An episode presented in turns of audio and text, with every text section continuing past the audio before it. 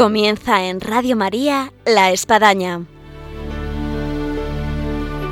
Un programa dirigido por el Padre Arturo Díaz desde el Monasterio de la Encarnación en Ávila.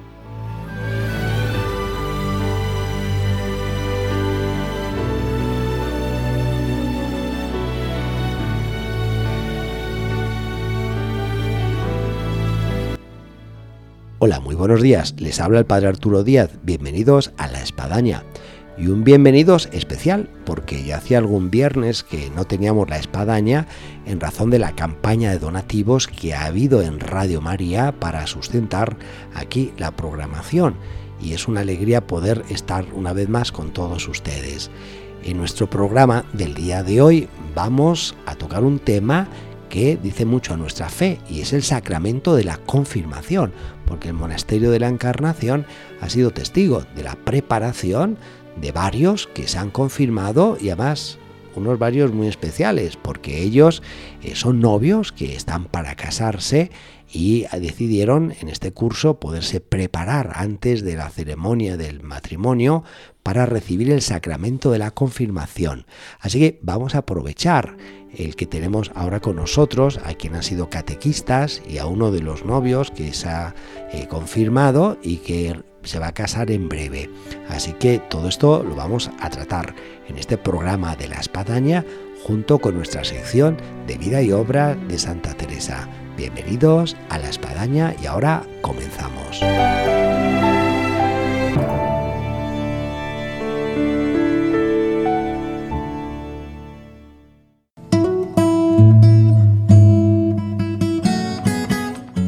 Al mundo entero y anunciad el Evangelio a toda la creación, dijo Jesús a sus discípulos. También hoy el Señor quiere que seamos misioneros bajo el manto de la Virgen, Reina de los Apóstoles. Radio María, que no tiene más fin que colaborar en esa misión evangelizadora, os pide en este mes de mayo un esfuerzo especial de oraciones, voluntarios y donativos. Así, la voz de Cristo podrá llegar a todos los rincones de España y de otras naciones del mundo a las que queremos llevar Radio María.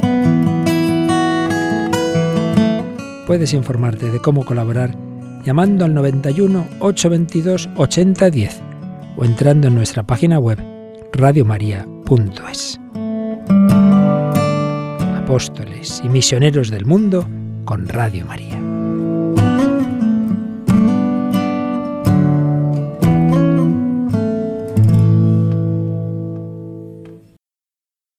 Hola, muy buenos días. Buenos días. Buenos días. Tenemos hoy nuestro programa de la espadaña aquí a tres invitados. Eh, dos eh, son catequistas, es un matrimonio, ¿os presentáis?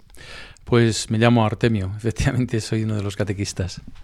Yo soy su mujer, Marga, y también soy una de las catequistas, ¿no? ¿Y el tercero? Me llamo José Ramón y soy la persona que ha recibido la catequesis de Artemio y de Marga. Y la confirmación. Y la confirmación, por ¿Eh? supuesto. Y en breve se casa. Y dado que tenemos aquí con nosotros, y habíamos hecho la presentación al inicio de nuestro programa, a los dos catequistas y a uno de los que se ha confirmado, eh, no cabe duda que es algo pues un poco original, que en el entorno de, del monasterio se, se haya dado esta catequesis de confirmación eh, aquellos que, que, se van a casar en el santuario son soles y que pues no, no han hecho la confirmación. Y entonces pues ellos dicen oye que yo no hice la confirmación me encantaría poder hacer la confirmación y, hace cosa pues de, de ya, de más de un año que, que, que se vio con, con, con el obispado la posibilidad de poder ayudar a aquellos chicos que se van a casar y que no se han confirmado eh, y aquí hay dos catequistas que tomaron la, la, iniciativa de ser una realidad. Eh, ¿Qué podéis contar de esta realidad para aquellos que nos escuchan? Por un lado, a lo mejor, que nos han confirmado, por otro lado, que el párroco está atrás de ellos para que sean catequistas y que no tiene catequistas para dar confirmación. Eh, ¿Cómo podéis relatar para vosotros dos, Artemio y Marga, esta experiencia de haber podido impartir la catequesis a estos novios previa su boda y antes de esto pues recibir el sacramento de la confirmación. Bueno, lo primero es agradecer la, la, invitación por parte del padre Arturo para poder participar en esto, en esta experiencia.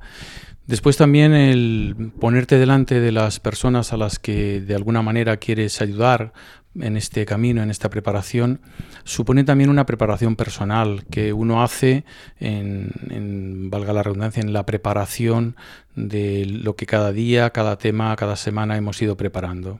Entonces ha sido una experiencia muy bonita porque ha sido como ir renovando semanalmente determinadas cosas según los temas que tratábamos y después una mirada hacia el otro en la cual uno mm, como que percibe un destino que él tiene y que, en este momento quiere preparar junto al matrimonio al que se va se van a casar dentro de un tiempo, pues la confirmación es como, como un elemento más que, que ayuda a esta preparación. ¿no? Esto ha sido una experiencia de personal de agradecer, personal de preparar y personal de, donar, de dar lo que hemos podido, un tiempo, una cierta, digamos, unos ciertos conocimientos, una cierta experiencia, ¿no? Todo lo que yo he tenido en este tiempo. Y para Marga, mujer de Artemio. Bueno, pues para mí ha sido un, decir sí a, una propuesta que se nos hizo, una propuesta bonita en la que podías llegar a, a gente más joven, a gente que a lo mejor no conoce todo lo lo que, lo que nosotros hemos conocido y se nos ha regalado y era la posibilidad para ellos también de que, de que lo conozcan y de que, y de que se atrevan a ser cristianos, que es lo más bonito que le puede suceder a uno. ¿no? Y todo esto en un entorno fantástico que es la encarnación y arropados por las, por las monjas que son como, como el símbolo de, de este monasterio. ¿no? Y algo muy original, Marga, yo estoy pensando que bueno, uno va a confirmación y tiene una catequista o un catequista o una religiosa o incluso un sacerdote, pero en el caso de encontrarse un matrimonio que me está dando a mí la catequesis para confirmarme, vamos, por un lado es un lujo tener dos catequistas eh, y que el matrimonio y que además pues son gente especial porque no solamente ya se van a confirmar, que, que también se van a casar. Entonces, bueno, poder encontrar quizás en este dúo de catequistas como matrimonio, como esposos, eh, también ese trasfondo de lo que está suponiendo para ellos en el horizonte el matrimonio. Sí, por supuesto, yo estoy de acuerdo con eso. Es un poco también llevar nuestra experiencia en nuestros años de matrimonio, que ya son unos cuantos, como 36, ¿no? pues para la gente que empieza, o sea, como una especie de ánimo para decir, bueno, mm, aunque haya en la sociedad de hoy ese declive de, las parejas y de los matrimonios, es posible que es posible que se que se realice y es posible que suceda, ¿no? Para nosotros lo más importante era em, la relación con estas con estos chicos, con estas personas, en, entablar una amistad, porque es a través de la amistad como el cristianismo. Y esa amistad se, entabló a pesar de tener esta diferencia de 36 años de casados y todavía estar por casarse. Por supuesto que sí, por supuesto que sí. Y, la verdad es que ha sido muy gratificante porque mm, era una, es una relación de tú a tú, de, adulto a adulto, en la, que, en la que cada uno expresa lo que quiere vivir y, las necesidades que tiene. Incluso algunos ha pedido ser padrinos luego el día de su confirmación, ¿no? Sí, sí, es verdad. Artemio José Ramón José Ramón le pidió ser su padrino, lo que fue un, pues una alegría muy grande porque es como un privilegio, ¿no? El que, el que te escojan a ti para Así que aquí tenemos algo más que catequista y, confirmando, tenemos padrino ahijado. Ahijado, padrino, bueno, eso háblalo tú. Pues efectivamente así es. Eh, yo le agradecí mucho a José Ramón que, quisiera, porque a veces cuando uno es como el que está enseñando, no siempre entre comillas el alumno desea esto, ¿no? Y lo cual es, el José Ramón luego lo puede comentar, ¿no? Pero yo le agradecí muchísimo el que, el que, me, lo, el que me lo pidiera, fue para mí todo uno, una alegría y un ensanche del corazón grandísimo, ¿no? Y con relación a lo que decía el padre Arturo con, con o sea, lo que, lo que comentaba de, que como somos un matrimonio, pues efectivamente, es decir, la persona somos una y nosotros venimos aquí no solo como catequistas, venimos como matrimonio, con lo cual en tantas ocasiones hemos podido establecer una relación entre lo que es la fe y lo que es la vida matrimonial eh, a través del diálogo que hemos tenido, ¿no? que, que, en realidad era una cosa también que nos agradaba porque era, es como decir, mira, nosotros hemos hecho esto en estas situaciones, la fe nos ha ayudado a esto, nos ha ayudado a lo otro. ¿no? Pues con relación a, lo de la alegría que me da José Ramón también puede decir un pues poco. Pues que abre el ahijado. Bueno, quiero dar las gracias al Padre Arturo, al convento de, la Encarnación, por habernos acogido en estos cursos y en esta catequesis que se ha desarrollado durante unos meses. Y dar mucho las gracias de verdad de corazón a Marga y a Artemio por haber dedicado su tiempo de forma altruista, absolutamente y desinteresada y dedicar un tiempo, además unas horas eh, después de eh, pasar un día a lo mejor duro, eh, a las nueve de la noche, pasar un rato de hora, hora y media, y tampoco mirando el reloj, y bueno, y... Eso me consta, porque llegaban las 10, que se acababa supuestamente 10 y cuarto, 10 y media. Yo, yo, ya tenía que hacer un poco de malo la película, diciendo, oye, ya, que, que, todavía nos falta cenar, ir a rezar, ir a dormir, ¿no? Así que bueno, felicidades para, para ambos, tanto los que habéis venido como, como los que habéis dado la catequesis. Pues eso, agradecer mucho esta disposición y luego la, el recordar, yo en mi caso, que después de muchos años, eh, al no haberme confirmado, he tenido que retomar un poco las enseñanzas de nuestra religión, de la que, en la que estoy evidentemente desde que nací, porque es la que me han inculcado mis padres, el catolicismo. Y el Eso te iba a preguntar, José Ramón, porque claro, eh, plantearte ir a catequesis de confirmación con, oye, pues 12, 14, 15, 17, 18, 20 años a, bueno, eh, el cuestionarte, decir, oye, voy a confirmación ahora que estoy en las puertas de casarme, eh, bueno, ¿qué, ¿qué, ha supuesto para ti?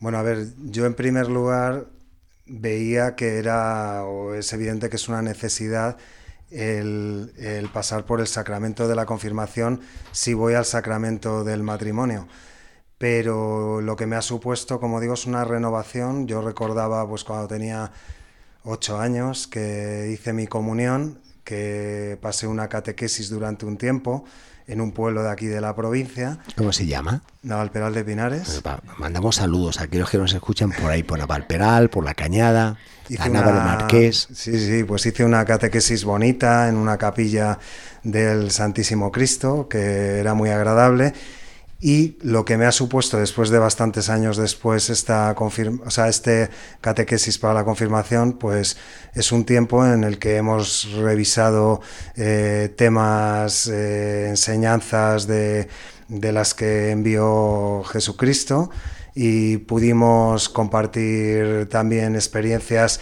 y conversaciones del día a día mezclados con lo que es la pues lo que digo las enseñanzas eh, en base a a un guion, a unas fichas que, tratábamos, que nos preparábamos, pero ya digo, siempre mezcladas con la propia vida y con experiencias, con mm, conversaciones muy agradables y que hacía que semana tras semana nos apeteciera, yo creo, al grupo volver y con ganas y pasar un rato tranquilo de lo que es la vida eh, fuera, ¿no? Fuera de de lo que son los muros entre, o simbólicos de un convento, ¿no? Eh, que es donde se ha desarrollado, pero esa vida que es tan difícil muchas veces, el día a día, lo cotidiano, y bueno, parecía que era un poco una especie de bálsamo estar ese rato hablando y creo que era mutuo para, para todos.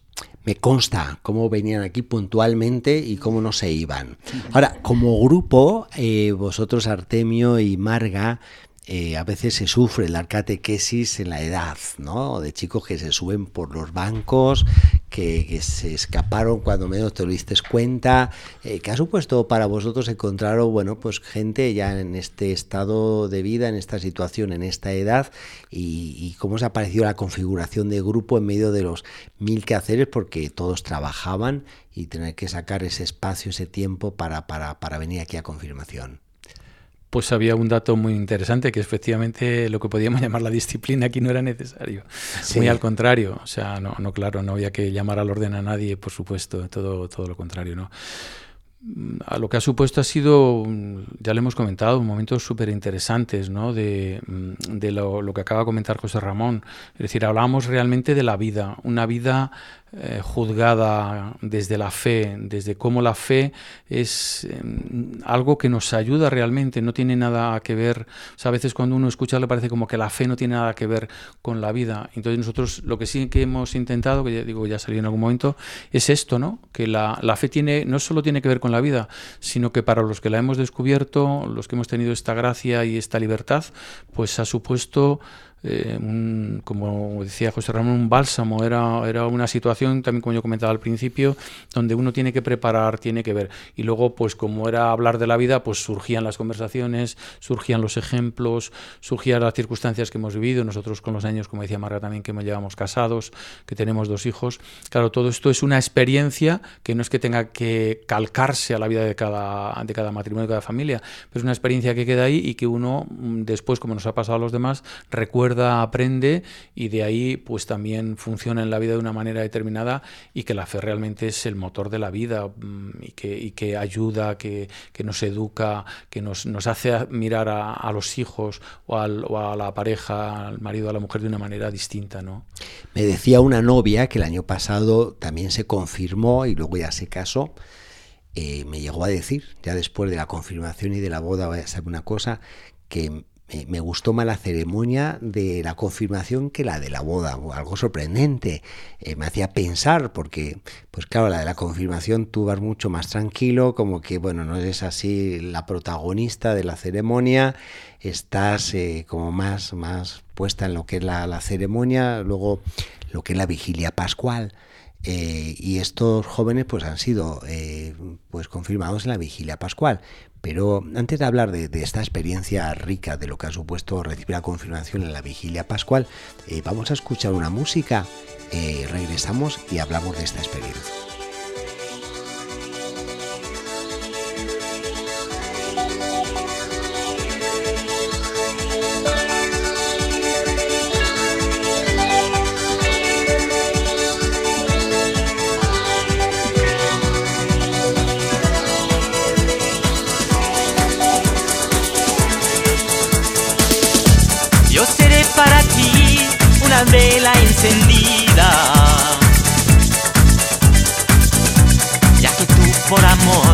Te fijaste en mí. Yo seré como un padre en miles de vidas. Y seré como un puente que conduce a ti. Quiero ver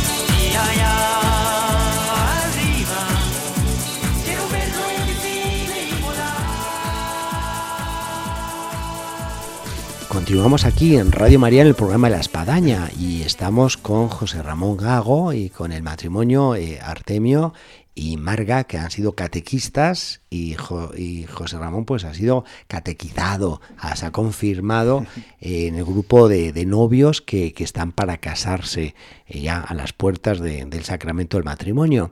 Y estábamos comentando el tema de la ceremonia de la vigilia pascual donde han sido confirmados. Y los confirmó nuestro señor obispo, don José María Gil Tamayo, en la ceremonia del sábado santo. Eh, ¿Qué podíais contar de, de, lo que supone confirmarse en una vigilia pascual? Bueno, a mí personalmente me sobrecogió el, el estar en el entorno de una catedral como es la, es la de Ávila eh, cerca de, del obispo actual de Ávila, como dice padre, y, además con un montón de sacerdotes, de público que asistía, de familia, a mí me impresionó y me supuso pues un momento también trascendental y no vivido desde hacía tiempo. Y además que eran seis los que os confirmabais. Sí, éramos seis personas, efectivamente eh, es distinto, imagino, no me he casado todavía, pero no sé cómo me puedo sentir, pero es verdad que al compartir... A ver si te sucede como la novia, que luego vienes diciendo más bonita la ceremonia de confirmación que la de la boda. Lo que puedo decir es que también como se siente uno tan arropado con esos otros... Eh, eh, personas que se confirman, también con los padrinos que están contigo en todo momento, pues te sientes respaldado y tal vez es lo que haga ver que otras personas piensen que la ceremonia de la boda le haya parecido en un momento hasta un poco más tensa que la que lo que es la confirmación. En este caso, bueno, pues yo la confirmación la pasé como pues muy tranquilo, con mucha emoción y ya digo que la noche en que se de que se trataba pues también era mm, especial y bueno, pues todo era un sentimiento positivo y, cada momento que se vivió fue espectacular, la verdad. Sí. Mm. Y para vosotros que estabas ahí como catequistas e incluso Artemio también como padrino. Hombre, para mí fue una noche preciosa. Realmente la vigilia pascual, la liturgia de la vigilia pascual es muy especial, ¿no? Desde las lecturas hasta, hasta todo, todo los sacerdotes, el señor obispo pues muy bonito, precioso realmente, pero claro, esta noche, esta Pascua era un poco más especial y es que nuestros amigos se confirmaban. Era como el culmen, el, digamos el cenit de, un, de una trayectoria a lo largo de un año que se, que, culminaba en esa ceremonia tan, tan especial y tan bonita. Fue una Decía noche el novio, si os acordáis de, de una de las chicas que se ha confirmado, y decía, Uy, qué suerte, qué confirmación, no como la mía. Confirmarse aquí en la catedral y además en una ceremonia con una vigilia pascual y además con el obispo, ¿no? en fin, como que le, salió ahí un santo celo, decía, de haberlo sabido, tardaba un poco más en confirmarme y confirmaba con la novia. no, aparte de la liturgia del sábado santo, que es preciosa, pues, pues se añadía un poco esto, ¿no? que, todo el trabajo o el, o el culmen de, todo el año se, se sucedía ahí, se sucedía en esa, en esa ceremonia y en esa, en esa confirmación y en esa Eucaristía realmente. Sí. Bueno, no tengo que añadir muchas cosas más. Eh, para mí también ha sido igual, ha sido una percepción, una sensación muy agradable y además en mi caso como tuve el honor y la, de ser el, padrino de José Ramón, pues eh, estaba todavía más contento. Y además hay una cosa mm, que a mí me llamó la atención, ¿no? que a veces nos llama, siendo una ceremonia bastante larga, que duró torno a, dos horas, se hace muy corta, lo cual quiere decir, esto es como cuando uno está en una fiesta, estás bien, estás contento, eh, lo estás pasando bien, pues, pues es un poco lo mismo, ¿no? O sea, fue, a mí se me hizo muy corto, a pesar de todas las partes que había, como era la liturgia del sábado santo, había más lecturas, etcétera, etcétera, y fue una cosa muy bonita. Yo durante la ceremonia eh, le pedía al Señor que todos los que se confirmaban y todos los que estábamos allí, por supuesto, pues realmente me gustaría que percibieran lo que yo estaba en ese momento sintiendo, ¿no? de, gracia, de, alegría, de ver que hay gente que con ya una edad y en, vísperas de casarse decide esto en un mundo en el que sabemos lo que hay con el aspecto religioso, ¿no? Pues eh, quiere decir que es una, es, en, definitiva para mí era como, como el fruto de la, de la resurrección de Cristo, ¿no? Es decir, es un fruto que el Señor nos da y que nosotros podemos tenerlo delante y verlo o no verlo. Yo he tenido la suerte, no por mi inteligencia, sino porque creo que ha sido pura gracia del Espíritu el percibir esta, el tener esta sensación, percibir esto, ¿no? Y desde luego añadido pues a todo lo que estamos diciendo, catedral, el obispo, la situación que yo soy padrino, es decir, todas las cosas que rodean ayudan a que esto pueda ser más y que no y que hay un plus y que, y que no se queda solamente en una estética, sino que hay un fondo, no hay una gracia ahí por medio. Tú, José Ramón, ¿qué le podría decir a aquellos que nos están escuchando, eh, que ya tienen cierta edad, que no se han confirmado y todavía más, que, que, no se han casado y tienen la posibilidad de confirmarse y que a veces, ¿cómo voy a confirmar ahora con todo lo que tenemos que preparar de la boda? Y además, pues esta ya mi edad. ¿Tú qué, qué les podría decir, José Ramón? Bueno, pues yo lo que haría es animarles a hacerlos a todos, a todas las personas que lo estén pensando o que no lo, estén, no lo tengan previsto porque es una experiencia súper agradable que en un momento y en un comienzo te hace pensar que va a ser un, vas a tener una obligación de cumplir unos días y, una, y combinarlo con, una, con tu trabajo, con tus obligaciones, pero eh, como dije antes, eh, te resulta pues muy agradable. y que vale, vale la pena. Vale la pena. Ahora que lo ve José Ramón, dice, valió la pena. Valió sí, la sí, pena. valió la pena, por supuesto. Pues dejamos este, vale la pena aquellos que nos escuchan y están ¿no? Eh, por casarse y nos han confirmado, o ya son adultos y no se han confirmado. No, no, vale la pena y refrescas muchos conceptos y muchas enseñanzas que no es que se hayan perdido, pero bueno, se han Estaban oxidadas. Sí, estaban un poco ahí y no sé, ya digo, yo personalmente no las había dejado,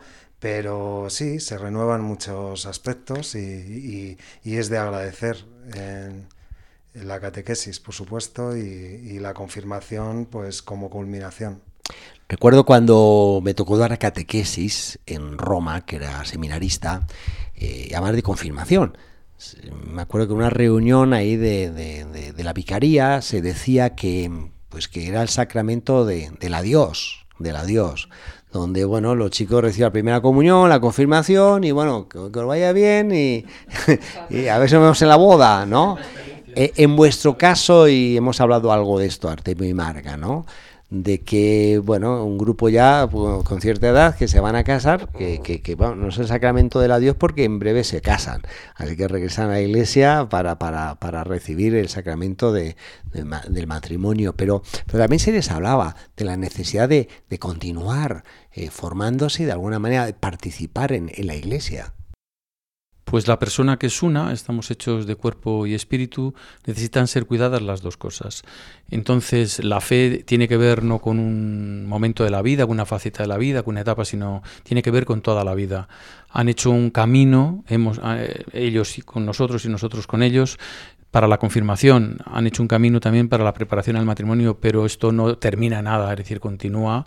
¿Y cómo pueden continuar? Pues pueden continuar participando y viviendo dentro de la vida de la iglesia en comunidad. El cristianismo no se vive de manera individual, hay que vivirla en comunidad, en compartiéndolo con otras personas. Entonces, yo a ellos desde aquí les invito a ellos personalmente, pero también a todos los matrimonios y a todas las personas a que busquen en el lugar en el que están donde la Iglesia tiene realidades que les permitan y le ayudan a, vivir, pero compartirla de una manera no solo el domingo, sino de manera habitual, diaria, si es posible, eh, con mil cosas. Seguro que alrededor de donde cada uno vive hay realidades de la Iglesia, movimientos, la parroquia, una asociación. Entonces, uno tiene que buscarlo, vamos, yo por lo menos lo pienso para mí, si mañana me fuera a un lugar donde, yo qué sé, a mí me parece que no lo hubiera, lo buscaría, porque es absolutamente imprescindible buscar la relación con otras personas que quieren vivir la fe y que, además, bueno, pues en, España en concreto es relativamente sencillo encontrarlo. En cualquier pueblito, por pequeño que sea,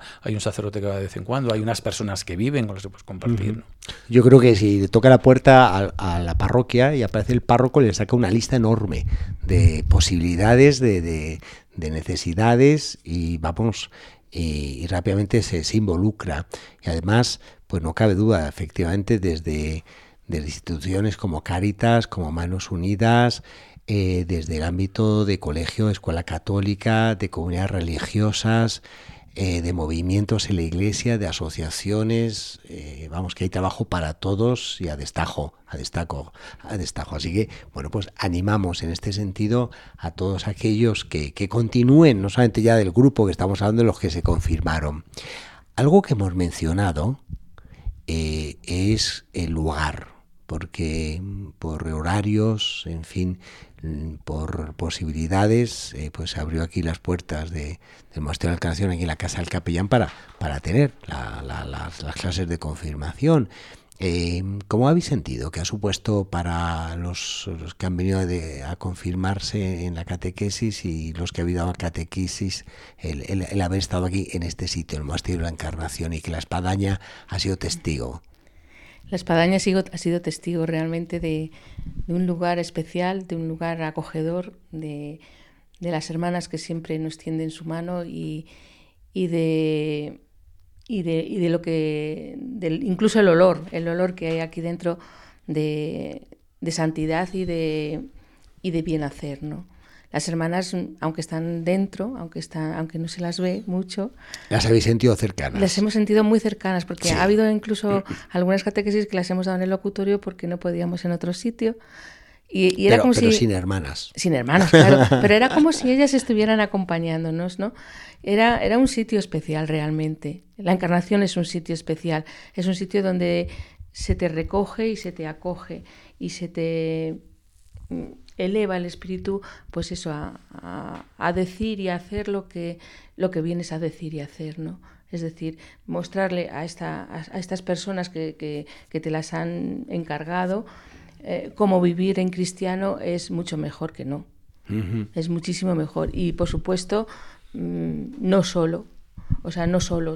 Yo si algo les he recalcado siempre, siempre ha sido que lo vivan en comunidad, que lo vivan con otros si quieren con nosotros, si quieren con otras personas, da igual, pero que no estén solos porque, porque se pierden, porque la gente estamos para ayudarnos. Y, y qué mejor que ayudarnos a encontrar a Jesucristo, es lo más importante de la vida, ¿no?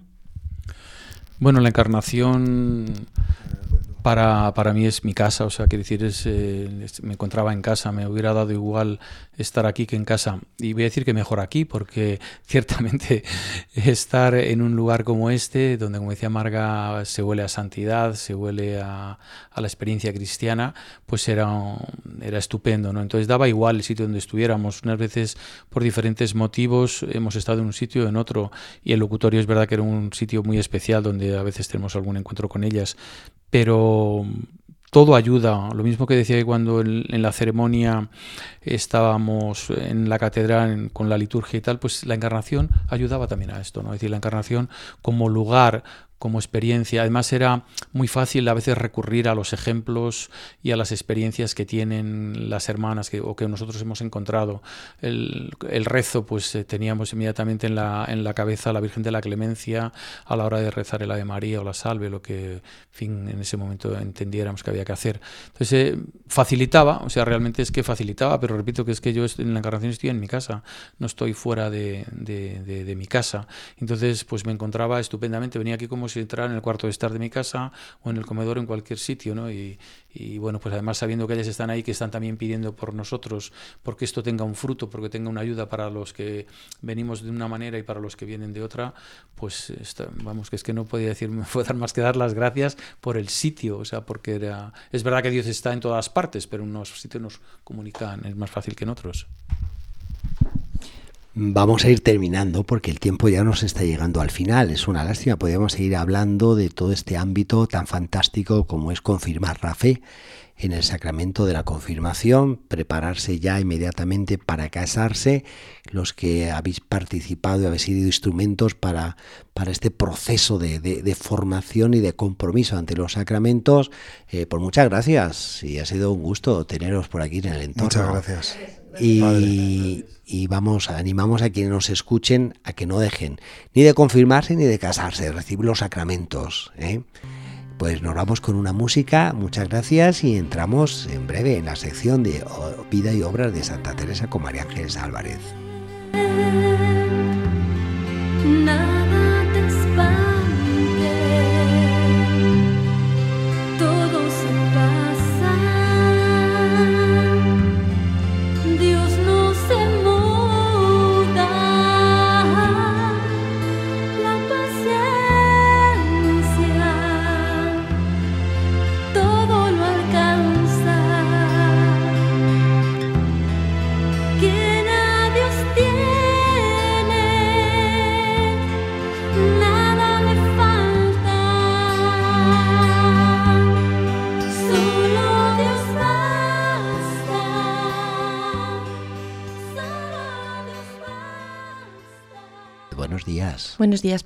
Saludo. Seguimos con Santa Teresa, aunque hemos tenido algún programa de la espadaña, pero seguro que nuestros oyentes eh, todavía lo tienen por ahí anotado, que Santa Teresa se encontraba en Valladolid, que estaba teniendo problemas con la primera casa que habían fundado, que necesitaba una casa que, fuese un poco eh, más saludable y, encuentra una casa allá por eh, el entorno del río Olmos. Sí, que como había dejado esta, esta casa del río Olmos, habían tenido que refugiarse en el palacio de Doña María. Eh, de, Mendoza porque ahí em, a pasar las navidades del año 1568 habíamos comentado también que, que, hubo una estampa muy bonita ¿no? que tenemos ahí en la memoria de estas navidades en las que en esta casa pues la santa habló a sus hijas y a la, gente de la casa, la gente que vivía allí, sobre la Navidad, eh, hablando sobre las lágrimas del niño, sobre la pobreza de la Virgen, la dureza del pesebre y el rigor del tiempo, y que fue una, una, conversación, una plática, una, eh, unas palabras que dijo la santa que dicen los que estaban allí que ya nunca las olvidarán. ¿no? Y bueno, pues como mm, con cosas sencillas muchas veces podemos transformar, ¿no? Unas navidades que parecían muy dolorosas y muy duras porque estaban enfermas y se estaban recuperando, a que consideren que sean unas de las mejores de su vida. Es una gracia fundaciones como esta de Valladolid, en la que Santa Teresa eh, está ahí presente, eh, viene a configurar la comunidad, viene a dar todas estas palabras, este aliento, a diferencia de otras fundaciones en las que Santa Teresa, la pobre, apenas funda y se tiene que ir. En este caso, pues es una gracia muy grande que, ha marcado, no cabe duda, eh, estas fundaciones e incluso hasta el día de hoy esta comunidad de carmelitas. En la que, bueno, la santa no solo fue la, que fue y fundó, sino también la que vivió todas las peripecias de la, del principio de la comunidad hasta la propia enfermedad del paludismo. O sea, que realmente compartía todo con ellas y tiraba adelante. En este momento ella lo que, lo que intentaba era encontrar una casa que, realmente reuniera las condiciones para poder llevar allí la comunidad y por tanto empezaron a, buscar por toda, por toda la ciudad. Esta nueva casa la encuentra en 1569. Sí, eh, lo encontraron. Era una casa que era propiedad de doña María Hernández de la Isla. Estamos en los 400 años de, la fundación de esta casa ya definitiva en Valladolid, que se conserva hasta, hasta nuestro tiempo. Sí, desde entonces pues ya encontraron esta casa y ya la, la comunidad pues fue, fue para adelante. Eh, la Santa intentaba, eh, además de encontrar eh, la casa como tal para poder llevar a cabo la, fundación, pues también ir formando poco a poco la comunidad en el sentido de las personas, las monjas que iban a llevar a cabo esta nueva fundación y, dejarlo organizado para ella poder seguir volando por otros lugares, o sea, para poder seguir en toda la ruta imparable de, fundaciones que fue toda su vida. ¿no? En este momento ella mm, nombró como priora a Isabel de la Cruz y como subpriora a Antonia del Espíritu Santo. Eh, y esta, esta Antonia del Espíritu Santo pues vino de Ávila y bueno, como, como ella, como así lo, lo pedía, ¿no? Doña María, eh, que como vemos les estaba ayudando tanto y que era un poco, eh, eh, como si dijéramos, la ayuda de fuera, esas amigas espirituales de la Santa que tanto ayudaban en estas, en estas fundaciones. Y también le pidió que por favor viniera su sobrina Teresa, y la, la sobrina de Teresa María Bautista, que vino también para esta fundación. Encontraron la casa también en la negociación de, para quedarse en ella, pues ayudó mucho doña María de Mendoza, eh, que figuró como avalista del convento. La hermana de, del obispo, don Álvaro de Mendoza. Claro, sí, sí. Así que la, familia Mendoza sigue metida. Sigue ayudando a, en el empuje de, va a seguir ayudando a la Santa, toda la obra de Santa Teresa. durante tanto tiempo, ¿no? Em, eh, vieron como a esta, a esta señora María Hernández de la Isla, que era la propietaria de la casa, bueno, pues también eh, la, obligaron a dejar en, en, la iglesia unos bancos que tenía guardados para ella y para sus hijas. Decir, para que cuando ellas pudieran ir a misa tuvieran allí su sitio para, para sentarse cuando iban a hacer los oficios divinos y que además ellas pudieran elegir la parte de la iglesia que, quisieran. ¿no? Bueno, fue un pequeño como una pequeña concesión que tuvo que hacer la santa, que sabemos que era poco amiga de hacer ese tipo de hacer este tipo de cosas ¿no? para, para personas de, de, fuera de las, de las comunidades. Era el día de San Blas, el 3 de febrero de 1560, y las descalzas pues se pasaban a su nueva casa. Pues San Blas, las cigüeñas veras. Bueno, pues en estas fechas ellas eh, dejaron la casa de doña María de Mendoza, dejaron atrás todo el problema del paludismo y empezaron con ilusión una nueva vida en esta nueva, este nuevo edificio. En este traslado a este nuevo monasterio, pues que bueno, fue muy celebrado en Valladolid y contó con la presencia del obispo de Ávila, don Álvaro de Mendoza. Como vemos, esta familia que tanto, tanto ayudaba a la santa. Y nuestra Santa Teresa pues se quedó unos días em, con Doña María, que, en estos días había caído enferma, y luego después ya partió para la Fundación de Toledo. Ya dejó todo organizado y siguió adelante. Bueno, hay que decir que luego a Valladolid ella pasará también eh, en otra ocasión y sobre todo la última la recordamos que, que no fue nada fácil ya de regreso cuando se encontraba enferma y un poco el, encontronazo que tuvo con su sobrina. Pero bueno, eso lo dejamos para cuando lleguemos a, al 1582. Por el momento estamos en 1569. Sí, en este momento, bueno, pues ya se estaba planteando la fundación de Toledo. Bueno, todo de la Fundación de Toledo viene eh, de, la siguiente, de la siguiente manera. Había en Toledo un caballero, mm, según la santa, muy honrado y muy siervo de Dios, llamado Martín Ramírez era un señor eh, soltero que quería hacer con su hacienda pues una obra de caridad. Y este señor eh, murió y dejó mm, al su confesor, el padre Pablo Hernández, pues la idea de que él había conocido a la santa y que él quería que mm, se hiciera con su hacienda una fundación teresiana. Y el moribundo eh, dejó todo esto también en manos de su hermano Alonso Álvarez Ramírez. Los trámites y papeleos para esta nueva fundación religiosa en Toledo eran muy complicados, padre, porque se requería la autorización del rey desde los tiempos de Alfonso X y era la jurisdicción del cardenal Mendoza que no permitía las nuevas fundaciones de los conventos allí en Toledo, con lo cual bueno, pues empezaba ya la cosa a ponerse difícil. Y Alonso Álvarez, el, hermano, que también era ya mayor, dejó los asuntos en manos de su yerno, que era Diego Ortiz. La santa, eh, como vemos, con todos los problemas que había tenido en Valladolid, pues se iba demorando en su llegada a Toledo y eh, porque, como hemos dicho, estaba en, Valladolid ayudando en la convalecencia de doña María de Mendoza. Tenemos, como siempre, tenemos las cosas de la santa que ella misma nos lo cuenta, ¿eh? padre, pues tenemos una carta que mandó a este señor, a este el yerno del señor que quería hacer la fundación, a don Diego em, Ortiz. Es la carta del 19 de febrero del año 1569 y dice así nuestra santa.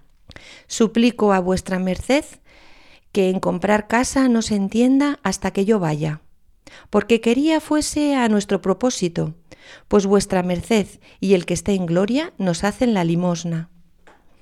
En lo de las licencias, la del rey tengo por fácil, con el favor del cielo, aunque se pase algún trabajo.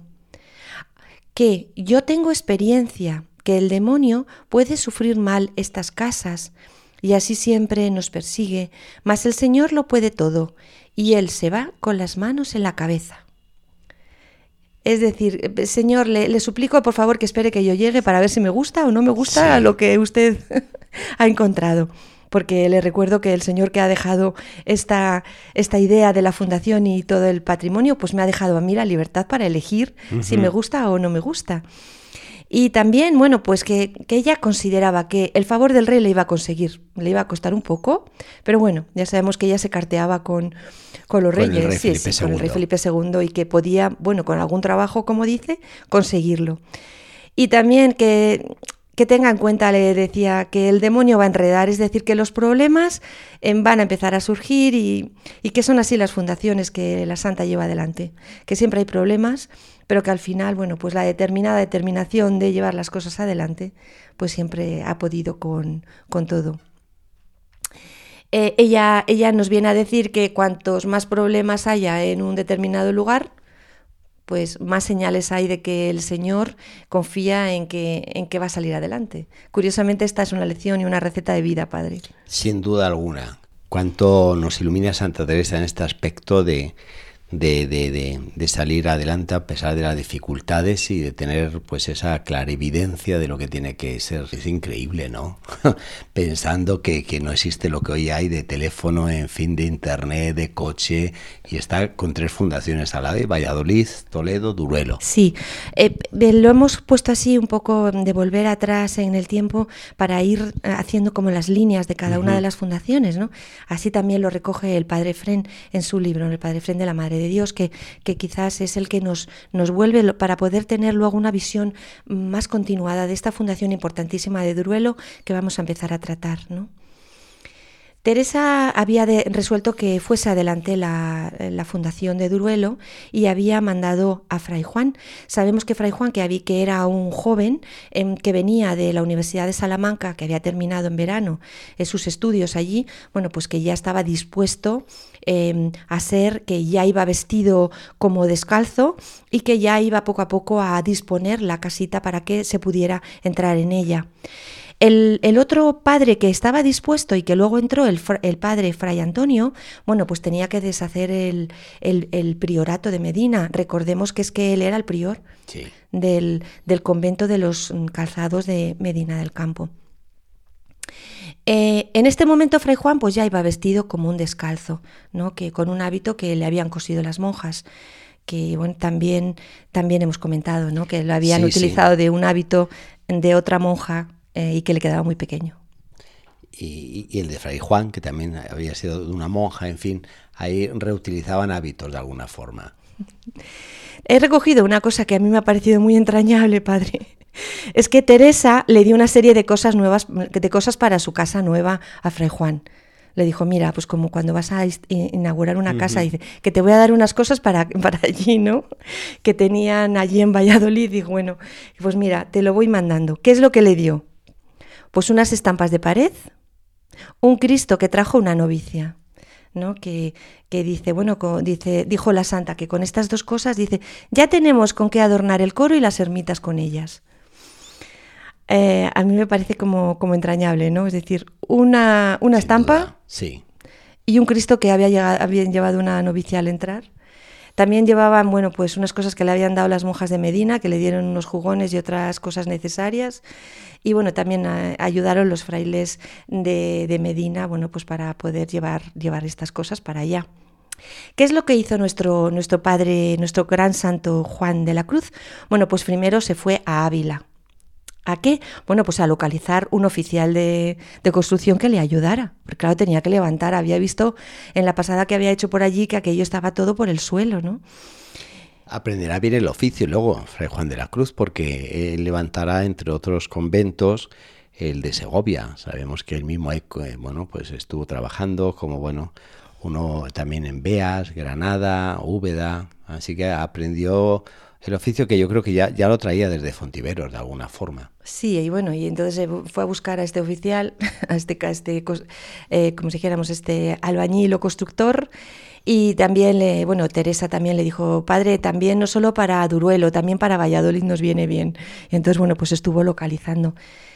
Eh, Teresa envía una serie de cartas a sus amigos de Ávila como al Caballero Santo, ¿no?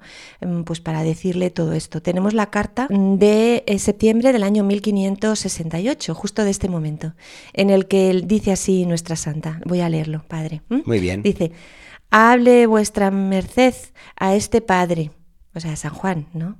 Y favorezcale en este negocio, que aunque es chico, entiendo es grande en los ojos de Dios, y es cuerdo, y propio para nuestro modo, y ansí creo le ha llamado nuestro Señor para ello.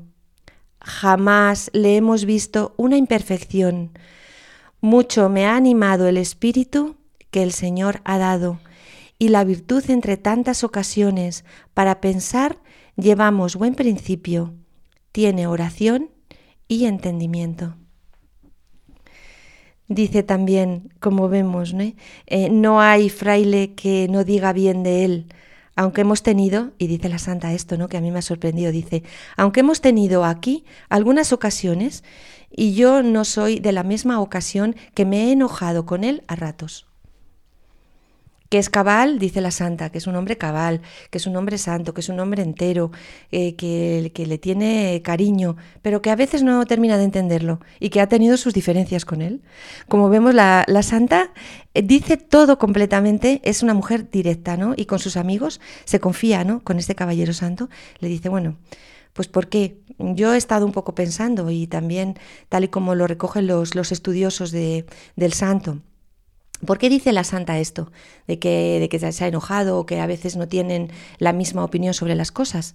Pues ellos consideran que eh, el padre José Vicente Rodríguez y los grandes teresianistas, vamos, de, San Juan, sí, consideran que, que, quizá porque era retraído o porque era más introvertido y también por otra cualidad del santo que vamos a empezar a ver, es que era muy dialéctico y que tenía puntos de vista que, que eran, pues, como si dijéramos, inmovibles, es decir, que él tenía unos principios eh, así muy, muy claros, ¿no? Esto, bueno, pues esto también lo cuenta el padre Fren en Tiempo y Vida de Santa Teresa. Como vemos, bueno, pues las relaciones entre amigos, entre personas que colaboran, eh, en este caso entre grandes santos, pues también a veces hay diferencias de opinión y a veces no entendemos lo mismo, pero bueno, adelante va la obra del Señor como, como en este caso. Y, y por supuesto la, la, opinión de la santa sobre San Juan, esto sí que no podemos decir más que lo que ella dice, ¿no? Que, que era un hombre pues realmente con unos principios ¿no? y con una valía pues espectacular. Sí, y, qué hermoso que encontramos de, pluma escrito por Santa Teresa, pues todas estas situaciones, en fin, todos estos comentarios, donde nos hace adentrarnos en definitiva en la relación también de los santos. La relación de los santos como personas, como nosotros que han tenido las mismas dificultades. Y luego también esa otra lectura ¿no? de cómo la confianza que tenía Teresa con sus amigos, que era capaz bueno, de abrir su alma en todo momento y de compartirlo, ¿no? En este momento Fray Juan se marchó a Duruelo con los albañiles. Llegaron allí y comenzaron el trabajo de albañilería. Y nos cuentan que, bueno, al llegar la noche, pues no habían comido nada y, em, y, fueron por allí a pedir algo de comida. Como vamos a ir viendo en, la vida de, Fray Juan, esto era muy habitual. estas cosas prácticas nunca las tenía en cuenta. Para él no había ningún problema porque no tuvieran absolutamente nada que comer y estaban cansados del viaje y llevaban todo el día trabajando en las obras. Y nos cuentan que les dieron unos trozos de pan y que les pasaron, nos cuentan también, con más contento que con faisanes aquellos mendrugos de pan fueron para ellos pues la, pues la salvación. Uno se puede imaginar, María Ángel, la convivencia de todo un santo, un místico, un poeta, San Juan de la Cruz, con, con estos obreros y estos albañiles en ese lugar de Duruelo, en la nada, en cierto sentido, de la meseta castellana, eh, levantando ese conventito y a la vez pues eh, carentes de lo esencial, como es la comida. Sí, y aprendiendo esa Fray Juana a construir, es decir, el oficio de constructor. Pero fíjese, padre, un, pequeño dato que a mí me ha sorprendido mucho, ¿no? Es que esta casa que tenían que construir en Duruelo solo tardaron un día en hacerla. Eso nos demuestra lo pequeña que era. Que era un sitio sencillo y muy humilde.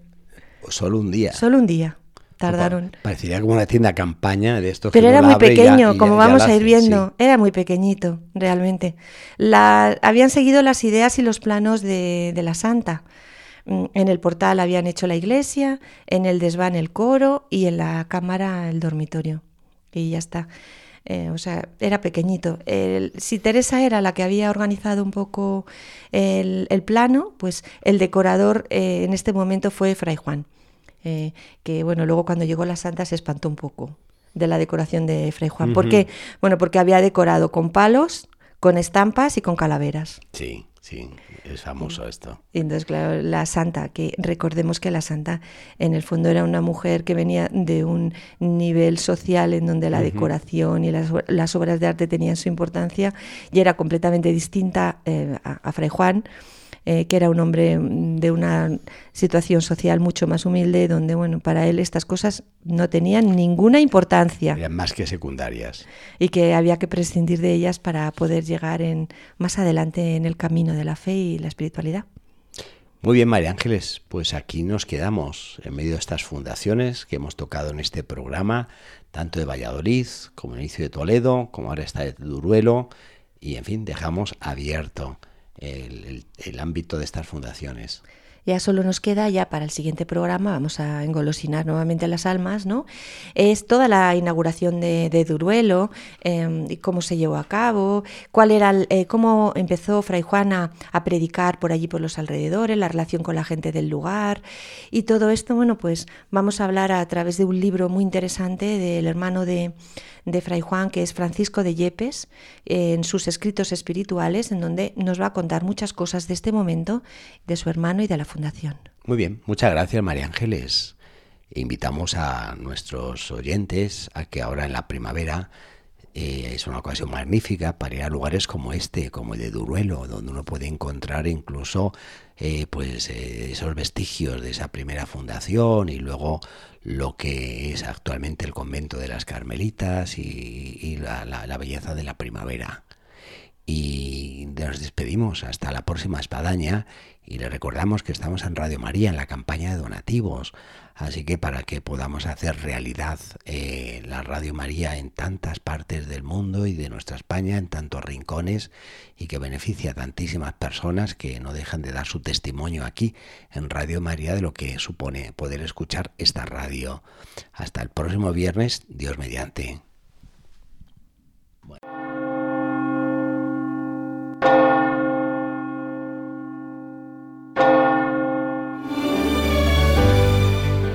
Han escuchado en Radio María La Espadaña, un programa que dirige el Padre Arturo Díaz desde el Monasterio de la Encarnación en Ávila.